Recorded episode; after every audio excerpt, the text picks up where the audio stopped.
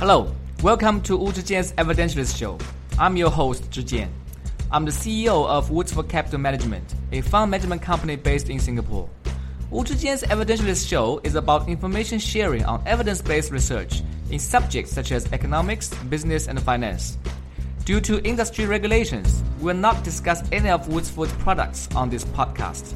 All opinions expressed by podcast participants are solely their own opinions and do not reflect the opinion of Woodsford Capital Management or its affiliates.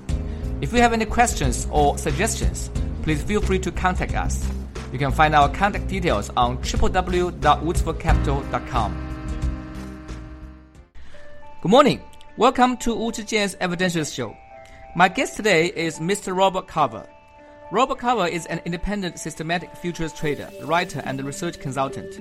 He is the author of Systematic Trading, a unique new method for designing trading and investing systems, and Smart Portfolios, a practical guide to building and maintaining intelligent investment portfolios.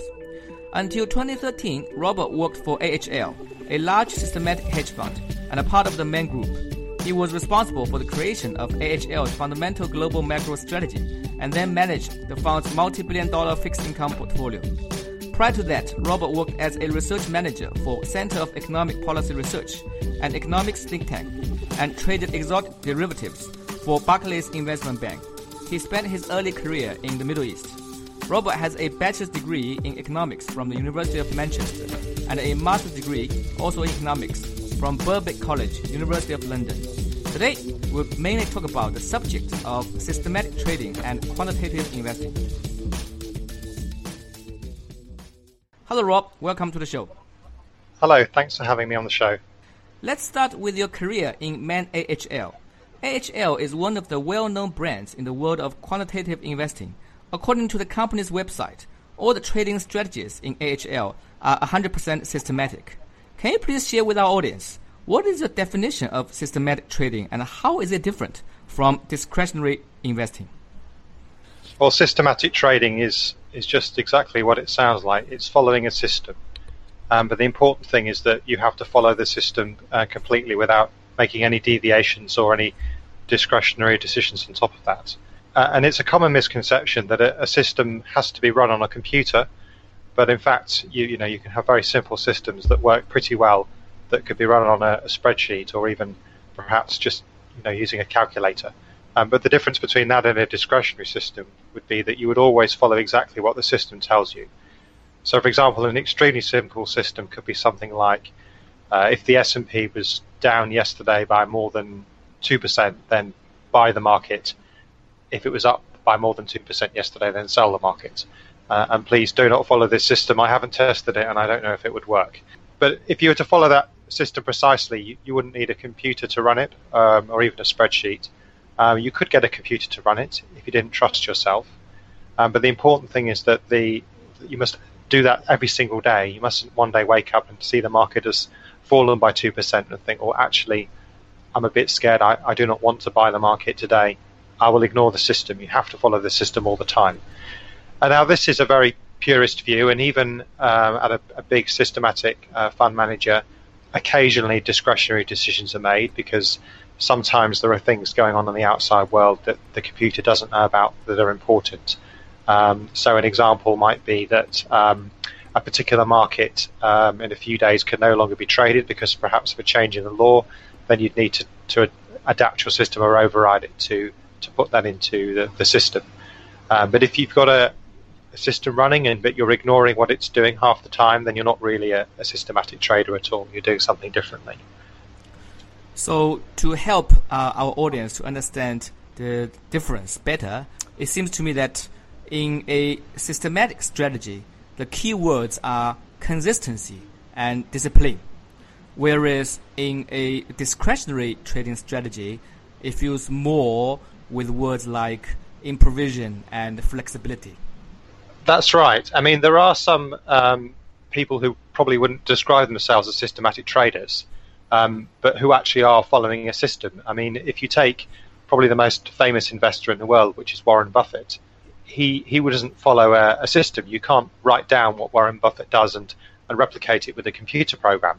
but actually the way that he, he invests is over time is very consistent and very disciplined. Um, so you know he he's an example of uh, someone who's discretionary but who is consistent and, and disciplined, but he's not following a set algorithm. Um, so what makes someone uh, you know a, a, purely systematic trader is someone who is following a set algorithm, but yes, doing it in a consistent way, in a disciplined way, and, and not um, you know varying away from that.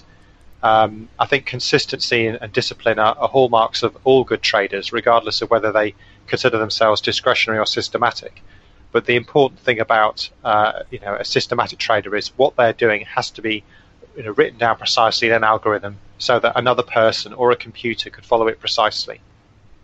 Based on your experience in AHL, what would you say is the key role of a portfolio manager in a systematic macro or fixed income fund? And how different is it from being a portfolio manager in a discretionary strategy? So, if you're a portfolio manager in a discretionary fund, you are making all the decisions. And you might have teams of people, um, analysts, uh, bringing you uh, trade ideas or information or research to help you make those decisions. And you may even have actually computer programs um, doing some analysis for you and uh, making forecasts. Um, but at the end of the day, the buck stops with you. You have to decide whether to buy, whether to sell, how much to buy, how much to sell and that you know that, that decision lies with you as, as a single person. Running a um, a systematic um, fund is a little bit more like being a farmer in a sense because mm. um, you're you're not um, you know you may have a field of cows. You're not actually producing the milk yourself, but you're you're looking after the cows and um, breeding them and making sure they're in good health and perhaps replacing your, your stock and checking the cows are okay. Uh, and that's not a bad metaphor for what a systematic manager does. So they're not actually, at no point in the day will a systematic manager say, I think we should buy Apple, I think we should sell Apple.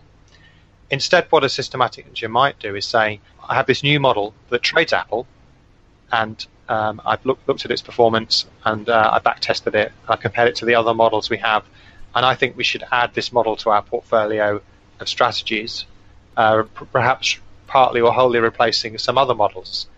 And it might be that as a result of making that decision, the, the computers change their position in Apple.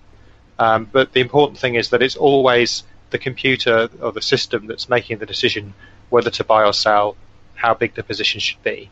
The portfolio manager is making a, sort of a second, a higher level decision, which is which models should we include, uh, you know, what, what weight should we give to them, what kind of capital should we give to them, what kind of constraints should we, we place on those models. Um, so they're kind of creating the, the, the, ecosystem and the environment in which the, the, the, systematic models can run, but they're never actually saying, you know, okay, this is what I think our position should be. So again, here, um, trying to help our audience to understand this concept better.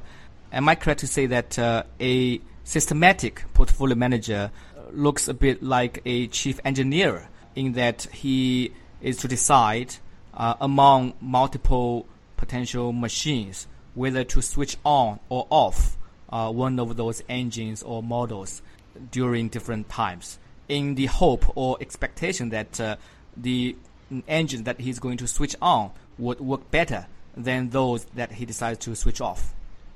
Yeah, you're right. That's a much better metaphor than my farming metaphor. Thank you for that. I'll use that in future.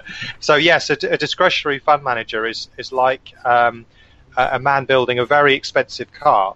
Um, you know, very expensive cars like, like Rolls Royces um, are still by by hand by you know small teams of people, and those people are very much like individual portfolio managers. You know, they're actually building the car themselves, and they may be using you know tools to help them uh, which is like the, data or equipment that, that a discretionary portfolio manager has access to. But a portfolio manager who's working in a systematic fund is like a guy working in a, factory where cars are built by robots, um, by machines. Um, and he's he's making sure that, that he has the right robots, the right machines. Um, they're all doing the right parts of the job. He looks to see if he can up- update the robots and make them better. Um, so so yes, that's a very good analogy. So actually, uh, strictly speaking, uh, there's still uh, arguably a uh, discretion component in the role of a systematic portfolio manager because he still need to make some decisions regarding which machine works better. Exactly. I mean, I think it's the the dream of of every um, person who owns a, a, systematic hedge fund business that they could replace all the people with computers. And uh, you know, in, in practice, um, you know that that's that's quite difficult to do because um, we still aren't at the stage where we can, um, you know, point a computer at some data and have it develop in an entirely unsupervised way a complete trading system and then implement that system uh, and then execute the trades from that system. Um, all of you know, or doing all of those different stages. Um, and you know, as I said, it's it's almost impossible for a model to know everything that's going around, on around in the world. I mean, if you look at the kinds of um, decisions that, for example, someone who's working as a risk manager uh, in a systematic fund uh, has to make, um, you know, they might be saying, well, there was an earthquake in Japan yesterday, um, and that will have an impact on the liquidity of the Japanese markets. Well, that's not information that the, the, the computer system will be able to use. You need to mm. apply a, an exogenous override to, to put that in. Or it might be that, that there is a, um, you know, an important uh, vote, um, you know, a, a, referendum like we had in the UK last year. Brexit. Um, yeah. to, Brexit, exactly um, that's happening the next day, and that will have an effect on the volatility of the market. And now there are ways potentially of bringing that information into your, your system in a purely systematic way, but um, actually it's probably easier to you know have the some discretion with the risk managers saying, well, actually we think we should reduce the positions because there's going to be a lot of volatility in the market tomorrow, uh, and the volatility that's forecasted by the models at the moment does not take that into account. So sometimes it's taking in extra information that the model can't know about, but other times it's it's actually um, you know trying to change and improve the models. Um, and although you know you can kind of dream about designing uh, ways of doing that automatically, and perhaps we'll talk about that a bit later in the interview. Um, you know there is perhaps some scope for that, but um, you know at the moment in most systematic funds, it is humans making these decisions. Um, and an important result of that is that they're still subject to the same kind of um, human biases that discretionary traders have. So, you know, that those biases can creep in, and you always have to be on your guard to make sure the decisions you're making are, are rooted in, in, in sound data and sound statistical principles, as long as as well as any other information you might have. It's very interesting. You mentioned this uh, uh, human bias because actually it's one of the rationales or excuses or reasons that uh, a lot of systematic trader would quote um, in justifying their strategy being better than a human discretion manager. People would say, look, you know, we human beings are subject to all kinds of irrational behavioral bias, such as return chasing, loss aversion. You know, the behavioral econo- economist uh, Richard Thaler just won the Nobel Prize. So these things do exist, and uh, um, these biases provide the room for computer algos to take advantage of. But on the other hand, the discretion managers they might fight back, saying that a the market comprises of human beings, and in order to win, you need to understand human psychology, fear and greed, um, which is not that easy for a computer to uh, apprehend. And second, as you uh, rightly pointed out just now, um, even in some systematic strategy, there's still an element of uh, human discretion which might be subject to biases. So I'll be interested to uh, um, hear your take on this debate.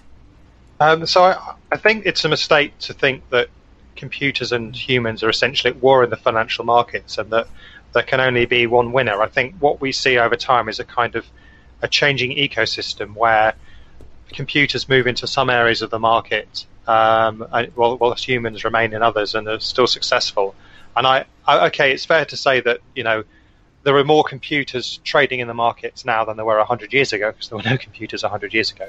But mm. but even say from 20 years ago, um, computers are a bigger part of the market now uh, than they were.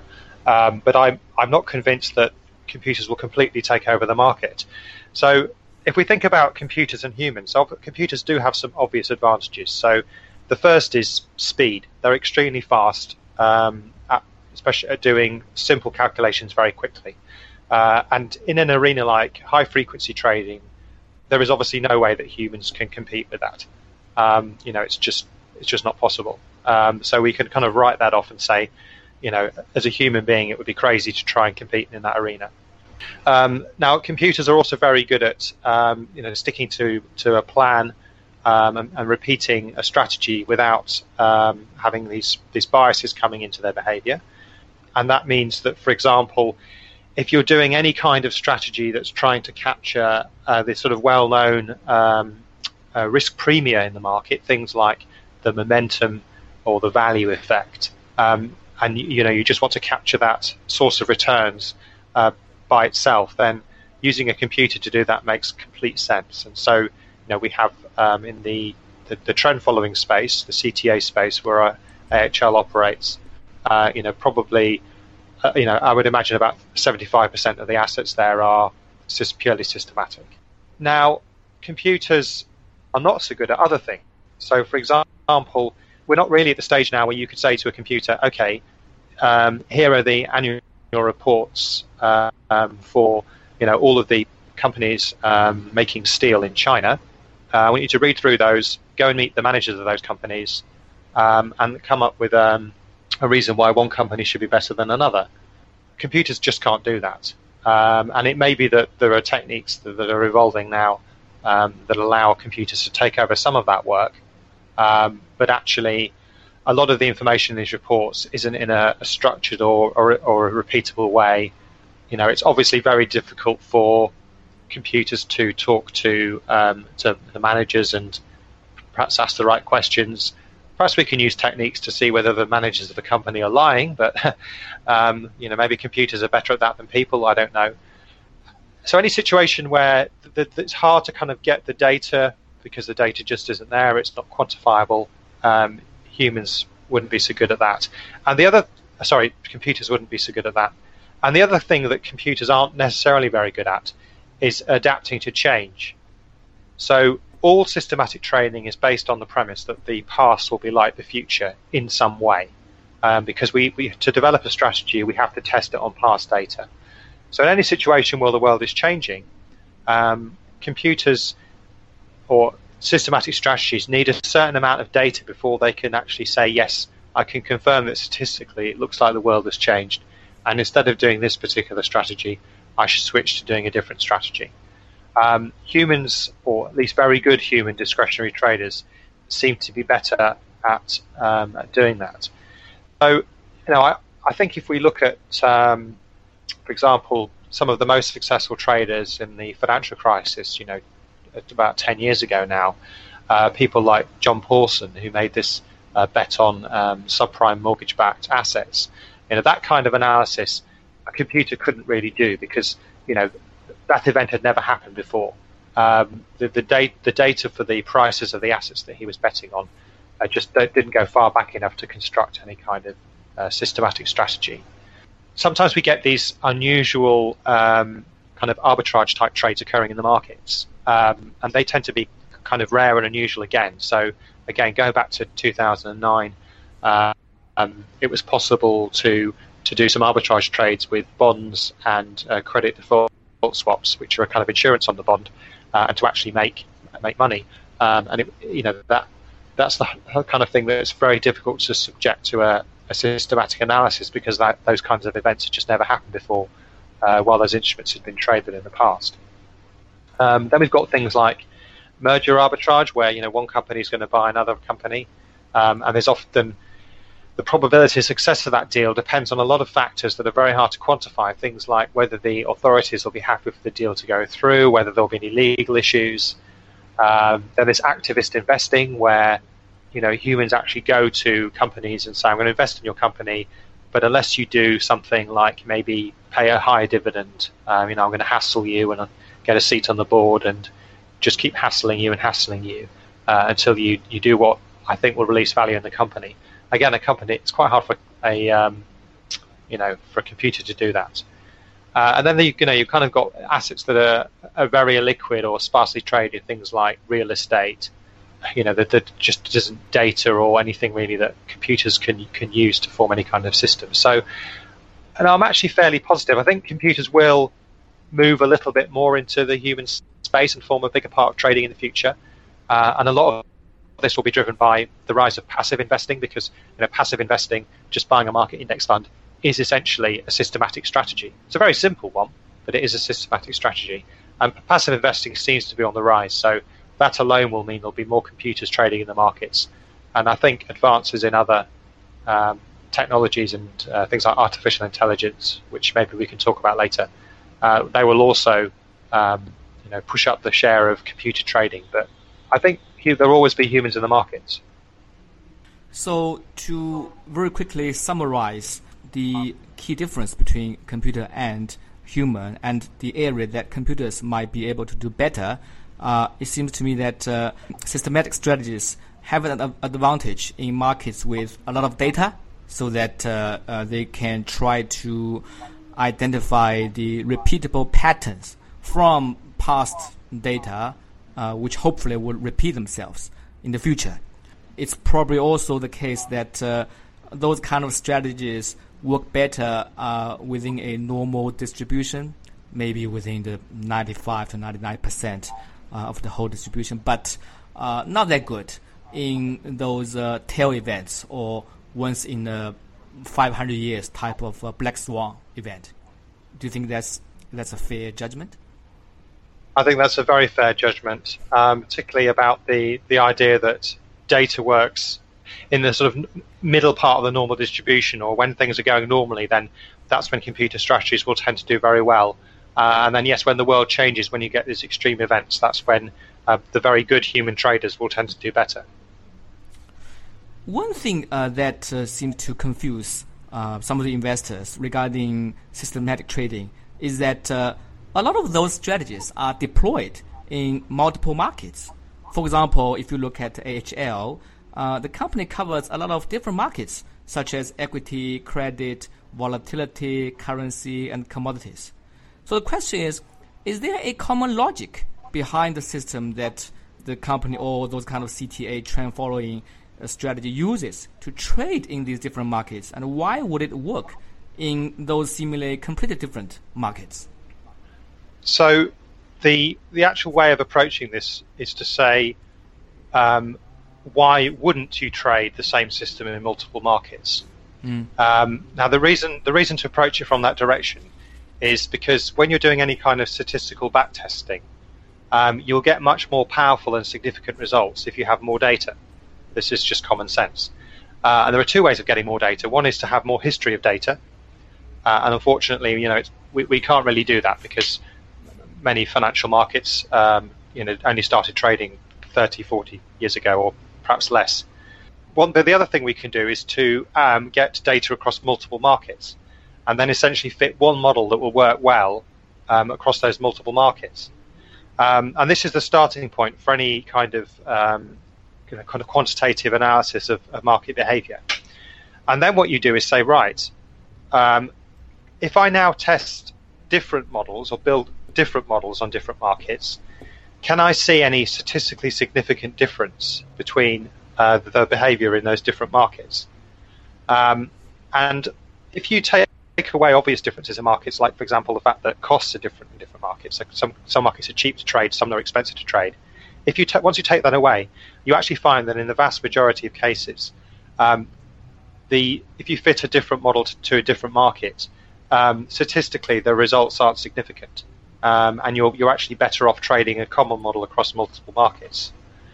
Um, now, the question of why a model would work across multiple markets is more of a philosophical question and one that doesn't necessarily, you know, concern the quantitative trader. They they they want to make money and they're not necessarily bothered about why.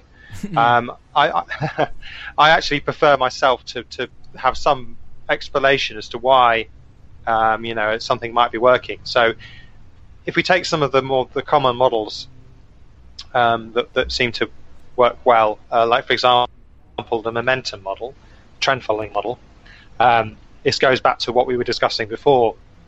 People have cognitive biases, and they dislike holding on to things that have gone up in price. They want to sell them and make a quick profit. But if things have fallen in price, they prefer to hang on to them. So people like to behave in a certain way the trend following model says, well, that's fine. I, I will do the opposite of what you're doing. Um, and essentially make money off the fact that you're biased against these kinds of portfolios. So that to me is a you know reasonable explanation as to why uh, trend following works. But but ultimately, you know, mo- lots of different kinds of market behavior, like you know, basic strategies that say, well, these two assets seem quite similar. I'm going to do a mean reversion trade where I, I buy one asset um, if it's become cheaper than the other asset and sell the other asset as a relative value trade and, and vice versa. You know, th- th- this kind of behavior is a, in a lot of different markets. So, you know, Apple and Google are a, you know a, pair of equities that are in the US market that are highly correlated and that show this kind of behavior, but also um, you know two year and um, ten year uh, Korean bond futures also show this kind of behavior in a completely different market.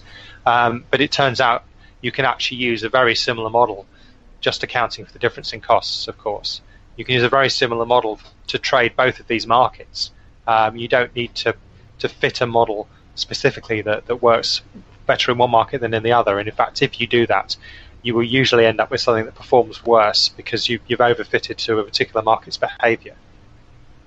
It's very interesting uh, that you mentioned that uh, some systematic traders they really want to make money uh, out of trading those patterns rather than worry about the whys.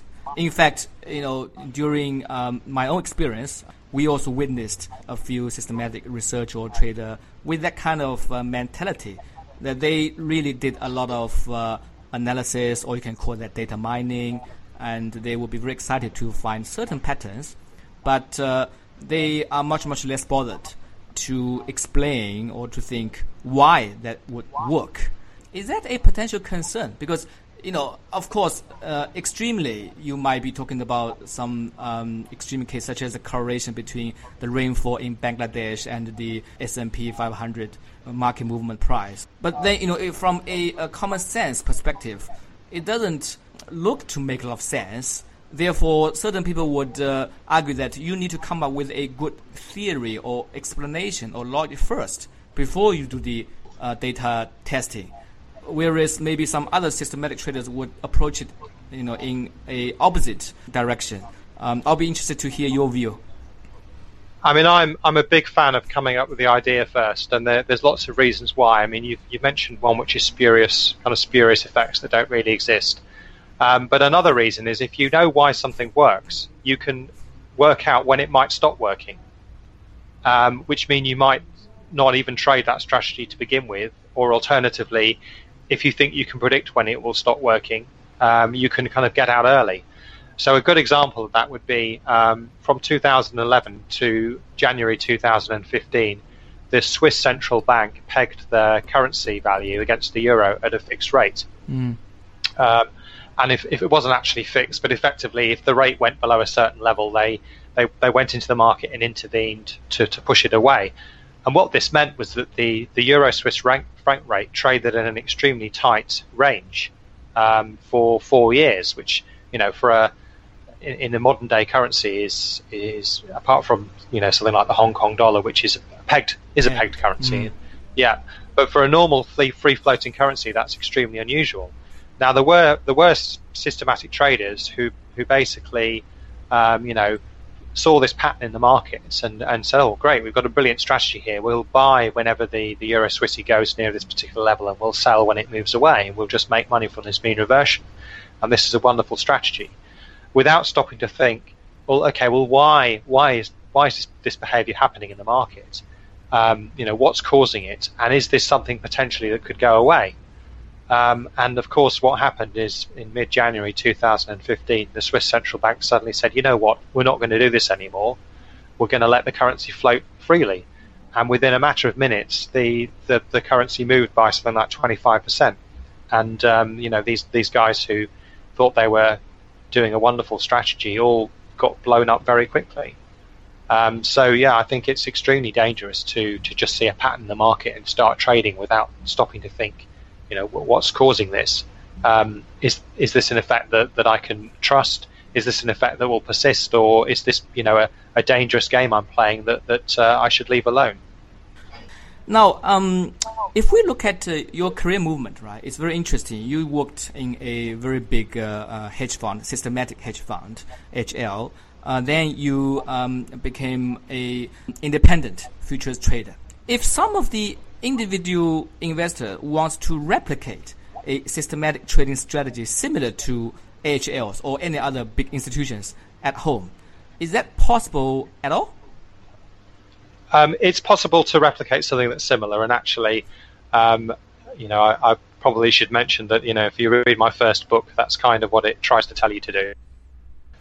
And what, um, the point, the sorry. point, I guess, is you know how I was going to say how close can you get to an institutional fund? You know, what what parts might you be missing? The the main the main advantage a large fund has is they can trade a much larger set of markets. So I, I in my own personal portfolio, I trade about um, 35 futures markets. If I wasn't trading futures but other instruments, I could probably increase that. But futures have other advantages. Uh, but you do need to have quite a lot of capital to trade them. Um, now, ideally, I'd probably be trading 100 futures markets or 200 or 300 uh, because you do get huge benefits from diversifying across different instruments. The you know if you had a, a relatively small account, you might only be able to, to trade five futures markets uh, and a, a, bigger fund that can trade 200 has a, a significant advantage that that you can't um, you know get. The other thing you can do is access markets that are hard for an individual to, to access, so the, the so-called over-the-counter markets. So nowadays it's very easy for uh, normal people to trade on exchanges, to trade stocks or futures on, on exchanges. A lot of instruments um, are still traded just between banks or between big funds, um, and it's hard to um, to access that. Um, the other thing is that if you're a big fund, you can employ um, several people to do to do different jobs. And um, you know, I I have a relatively simple system. I just bring prices in uh, and use prices to to do some analysis. Um, if you're always running a more sophisticated system, I might want to bring in other kinds of data, like you know, I don't know, um, equity, uh, dividend yield, or perhaps some of these newer kind of data. Um, but, but bringing in data is, isn't free. It does involve a, a, certain amount of cost to buy the data, which may be prohibitive if you're a, a small trader. But it also involves um, manpower to, to kind of get the data into your system and then to make sure that it, it's clean. Uh, bigger bigger funds also get cheaper trading costs to an extent, so they can um, they pay low, much lower commissions than a, a, smaller trader can. Although, again, that, that advantage has reduced in, in, in previous years. Now, the one thing I haven't mentioned that you might think be, be really important is that uh, if you're a, a, large fund, you can employ lots of very clever people with, with PhDs um, yes, to do was, yeah, to actually do what I had in my mind. you, Hundreds of PhDs. Exactly, exactly. Now, I, am I'm, I'm a bit um, cynical about this, and actually, I think that that definitely is an advantage, um, but I think it is much smaller than the other advantages I've mentioned. So, uh, you know, I think the re- the return on on increasing assets comes mainly from these other effects um, and adding more sophisticated um, models because you have clever people. I mean, it does depend on the domain you're working in, but but certainly in, um, in, the, in, the, kind of domain that I'm working in, you know, I, I don't feel that there's a huge advantage from having employing many many more models in my system. But what about? Uh, sorry to come back on this point um, because it's you know heavily discussed and actually it's almost being promoted by all the big systematic funds that they would tell people I hire 50, 60 or 100 PhDs who are constantly working on research and development and they come up with new ideas, improve the current model uh, ahead of everybody else. Is that not a big advantage of those big guys versus um, a small Mr. X sitting at home? So it depends very much on the space that you're working in. So there is a pretty good relationship between the sort of typical holding period of a strategy and how long that sort of strategy persists for and the profitability of that strategy. Um, so let's take an extreme example, like a high frequency trading strategy. So there, here you're holding your trades for perhaps a few microseconds. Now the profitability of these strategies is extremely high, um, and there are lots of smart people out there um, you know, competing in this arena um, who are attracted to the high profits available. So what that means, is if you find uh, uh, some kind of pattern in the market that you can exploit with a high frequency trading strategy, Um, what you could expect to do is if you can, you know, find that pattern quickly and implement a system quickly to exploit it, you'd probably make a lot of money in the first month you were trading it, about half the money in the next month you were trading it, about half the money against in the third month you're trading it, and by about the fourth or the fifth month, you, you need to move on to something else. So the, the, the kind of um, value of that strategy is going to disappear over the value of perhaps six months. Um, the first couple of months, you just generate the, the market's just patterns there, but you can't exploit it because it's not statistically significant yet. Then you implement your system, and, and then you, you know, you you're trading it, but then other people discover it as well, and the profitability goes down, then disappears. So in that situation, you clearly need to have um, a lot of manpower um, to, you know, to find and exploit new strategies. Now let's take a, you know, a, contrasting example. Um, suppose you've got a um, a very slow strategy, like a very slow trend following strategy. Uh, so here your holding period is many months. You probably have something like 10 or 15 years to exploit that strategy, I would say. So if you look at trend trend following strategies that people were running in the 1980s, they no longer work very well.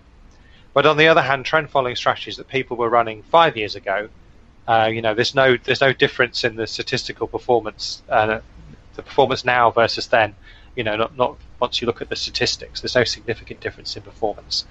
So if you have a strategy that's going to last for 10 years, it's very, very feasible that, that one person can do all the research needed on that system um, during their summer holiday um, and spend perhaps a couple of days doing it.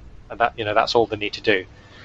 Now, you know, there's more to um, to running a big fund, especially with large amounts of money, than for a small trader. So there are other things you need to worry about, like optimizing your execution and you know bringing new markets into the system.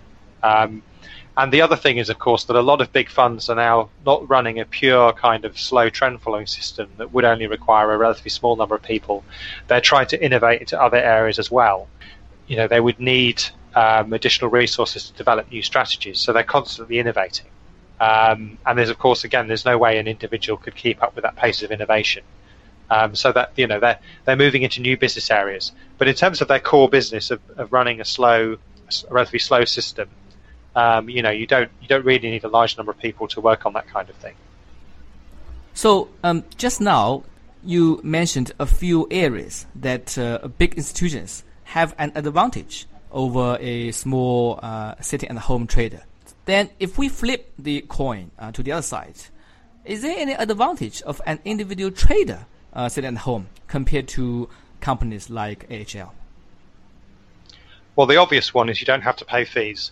Lower cost. So you know, lower cost. So if I'm if I'm if I'm investing in AHL, um, I need to pay, you know, oh, fees. Fees are always changing, but the the classic quote is two and twenty. So you pay mm. two mm. percent of the uh, management fee plus a twenty percent performance fee. Uh, obviously, if it's your own capital and you're investing it yourself, you don't have to pay that fee. So that's a that's an immediate advantage. The other thing that funds have, um, institutional funds, is that, there's nowadays a, a, lot of what um, is called style boxing. So that means that um, all funds have to market themselves to say, I am this particular kind of fund. They have to fit themselves into a box. Um, and they have to do that because uh, when they're marketing to institutional investors like pension funds, um, who use pension consultants, they say, yeah, you know, you have to be, uh, you know, to tell us which one of these boxes you fit into because this is the area of our portfolio we're trying to fit. Uh, and this is quite different from, you know, the, the old days where you're marketing mainly to retail investors. I mean, I remember once being in a, a sales presentation with, um, with a retail investor and their financial advisor, and we got to the the second page of the presentation, which showed the, the performance of the fund, and obviously it was you know, at the time it was very good. It was just going up. The retail investor said, "I don't need to hear anything else. I will invest," and that was it. The meeting was over. um, with institutional funds, it's you know, it's a lot, a much. You have to jump through a lot of hoops. Um, now, so as an individual, as a re- as an institutional portfolio manager, I was constrained by the amount of different uh, kinds of signals I could put in my portfolio. So I wouldn't necessarily be developing a portfolio that gave the best Sharpe ratio, the best performance. Um, it would have to have a certain amount of say, a trend following strategy in there because that's what institutions wanted. But as an individual investor, I can put whatever I like in. Um, now, I said earlier that institutions pay lower costs Uh, they sort of do in the sense that they pay much lower brokerage commissions. But actually, the, the biggest cost of trading when you're a large uh, institutional fund is, is what is called slippage. So this is this is the market impact you have when you put a large order into the market. So when I'm trading futures, I'm normally only trading you know a single contract, um, and uh, you know I, I, I, pay very low um, slippage costs, market impact costs as a result. Um, but the you know as a as a large institutional fund, you, you can you know you, you have to employ people actually to um, to execute your orders smartly. Otherwise, your execution costs would eat up quite a large part of your returns.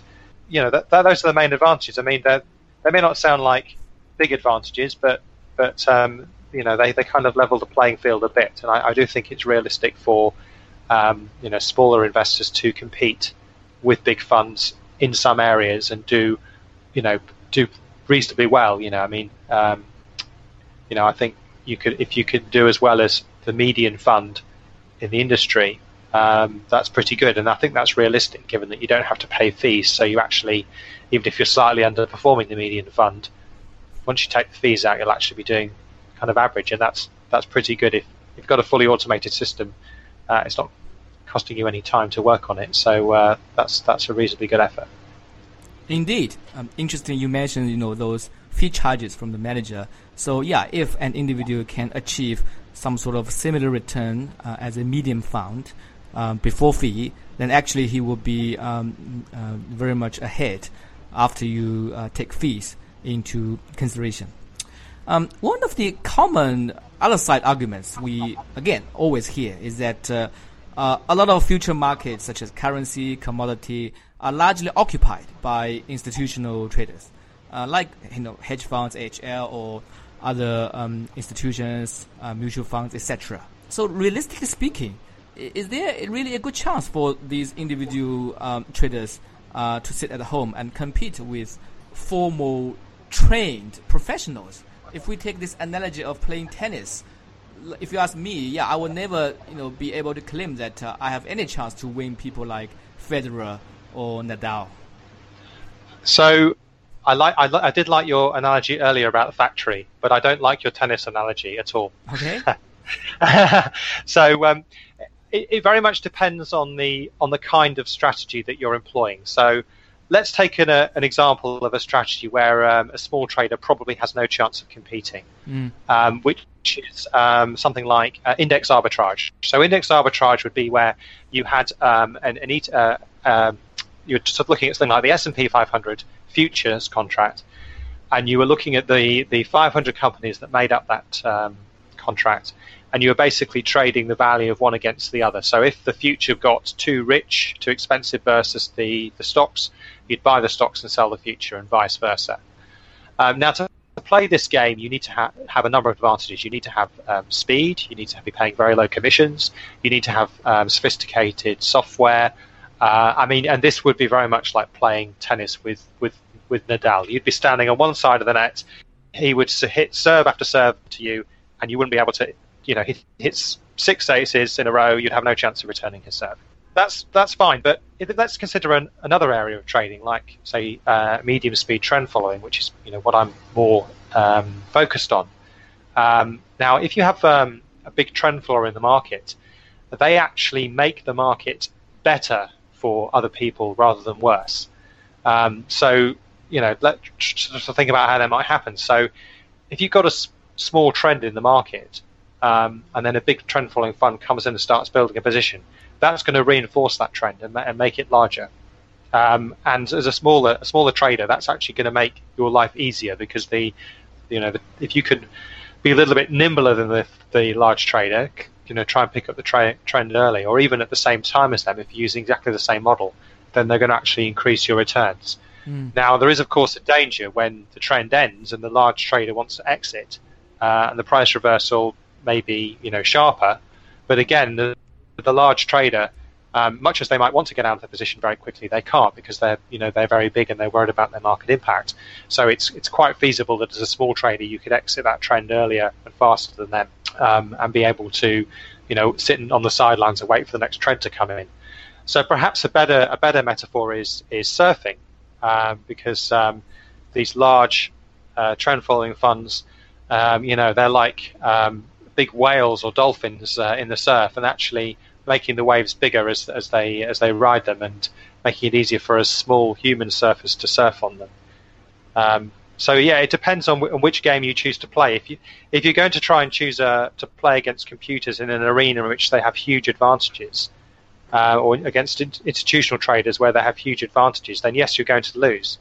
But there's there's still plenty of areas in the markets where you know institutions have no uh, advantage may even actually be slightly disadvantaged because they, they have to pay higher costs or for other reasons. Well, indeed, whether you play tennis or surf, uh, the very important thing is that know your game and uh, know who are who you are against uh, in the game.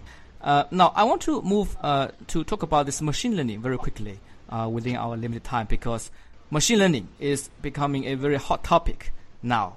According to various media reports, Man Group employs machine learning technology in both their discretionary portfolio and systematic strategies. So, can you please briefly share with our audience, in layman's language, what is machine learning and uh, compared to the old style systematic trading, what is the main added value that machine learning brings to the table? Okay, so I think that there's a big misconception about what machine learning is and, and what mm. it isn't. Um, so the kind of formal definition of machine learning is is actually dates from the early days of artificial intelligence, and the idea was that you could have a machine learn how to do a particular task without needing to be explicitly programmed how to do it. Now, if I go onto the internet and I Google um, and I, for machine learning techniques or something like that, um, a website will come back, and often the, the techniques they're listing don't actually sound like very new or interesting techniques at all. They're actually kind of fairly standard statistical techniques, like you know um, ordinary least squares regression, for example, which mm. you know, is at least 120 years old as a as a technique. Um, or principal component analysis, which again is a very old technique uh, used when constructing portfolios. Now, you could say, well, this is machine learning because um, you know you're not actually telling the computer what the trading model should be. You're actually using the data, letting the, da- the data, using the data to model what the strategy should be. But that that's just basic kind of quantitative systematic backtesting. You know, that's something that people have been doing for 40 years um, uh, or so. Uh, there's nothing new or interesting about it. Um, now, the, there is a, a, new, a different kind of machine learning, which is called unsupervised machine learning. So hmm. there's a distinction between supervised and unsupervised. So with supervised machine learning, you basically get some data, you give it to the computer, you tell it what you know what variables to um, to test, um, and um, you know you see what result comes out. With unsupervised machine learning, the machine, the, the problem set is much freer. So you, you're basically allowing the computer to pick and choose variables that it thinks are of interest and combine them in new and, and different ways. Um, now this this is um is, is more interest it's more interesting, um, and you know I think in a lot of areas like for example facial recognition or um, you know Google image search or you know uh, voice recognition. You know I mean the things like the uh, I went to my sister's house a few weeks ago, and every other thing she said was Alexa this, Alexa that. You mm. know, um, this this is this is really new and exciting and interesting, and, and really shows off what um, you know unsupervised machine learning can do. Now, the problem with, with employing this, these kinds of techniques in the financial markets is they they don't get away from the underlying problem, which is that the um, the underlying data is actually very noisy. There, there isn't necessarily any clear patterns in there that you can you can use. Um, so we're we're forced with using fairly simple things like you know momentum and other well-known um, risk factors um, that we know work, and that but th- those can be picked up by machine learning, or but they can be picked up equally well by using a more old-fashioned technique. We don't need to use the fancy techniques to find them. Now it, it's possible that there are areas where machine learning will be more uh, useful. So going back to high frequency trading, the important thing about high frequency trading is, firstly, you have a lot of data. Um, you have you know much more data than you do for a normal um, trading. Um, secondly, you have potentially patterns in the data that are highly non-linear, so they're very unusual. They're not patterns that are going to be picked up by by you know your standard unsupervised, uh, sorry, supervised machine learning or standard statistical techniques. But unsupervised machine learning has a good chance of finding these patterns where a human or a human employing a classical statistical technique had no chance at all. So I think machine learning is probably at the moment being used most successfully in the high frequency space. Um, having said that, you know, machine learning is computationally much more expensive. Uh, you know, you need much more computing time to, to do your analysis of your models. Um, and you also need to make sure that the, the model or pattern you find, um, although it may be a very complicated process to find it, you need to find patterns that are still relatively simple because ultimately, if you're doing high frequency trading, you need to code up the, the actual trading algorithm um, so that it runs extremely quickly, or you won't necessarily be able to take advantage of the pattern. For this, you know, there's a, there's a lot of challenges here, um, but I, you know, I do think we'll see more machine learning in high frequency trading. I think we'll see a lot of people using machine learning where actually a classical or supervised technique would work just as well, but you know, it's a marketing thing um, and they, they say, oh yeah, we've we've used machine learning actually um, for our fun, but actually, if you look at what they've discovered or what they're doing, they're pretty much doing what they would do if they you know just done something very vanilla and boring. For uh, some of our listeners who are interested in becoming a uh, quantitative fund investors, uh, the very important thing to remember is uh, to look under the hook. When people tell you that uh, they use machine learning, it's very very important to understand how they use it. And uh, um, like Rob just mentioned, in fact, you know, it's a highly challenging task which involves a lot of uh, technology, knowledge, uh, and uh, computer power. So, if the uh, strategy uh, is not using machine learning properly, or maybe it's just doing something that a traditional quant system can do as well, then actually it's a worse thing because normally it will cost you more to add uh, with this uh, marketing exercise or uh, the so-called uh, sexy label. Absolutely, absolutely. I'd say there are three. There are three. Machine learning is being used in three different ways at the moment. Firstly, it's being used in a small number of areas genuinely as an innovation. Secondly, um, I think it's being used as a marketing exercise. And thirdly, and more dangerously, it's being used um, in places to do the sort of overfitting that that um, you know we should be so wary of when we're doing any kind of systematic trading. Okay, so um, due to our time limit, we're going to close our interview very soon. So, Rob, before you go, is there any advice or words of wisdom that you'd like to share with our Chinese audience? So, the last couple of pages of my first book, Systematic Trading, uh, I basically give some advice as to what characters or qualities um, I think uh, a good systematic trader or investor should have. Uh, and actually, I think they apply to all investors or traders. And someone read this and said, "Oh, it sounds like Chinese philosophy." Okay. So um, I'll, uh, I'll, I'll I'll just read read them off now, and you can tell me whether you, you think it sounds like good Chinese sure. philosophy or not.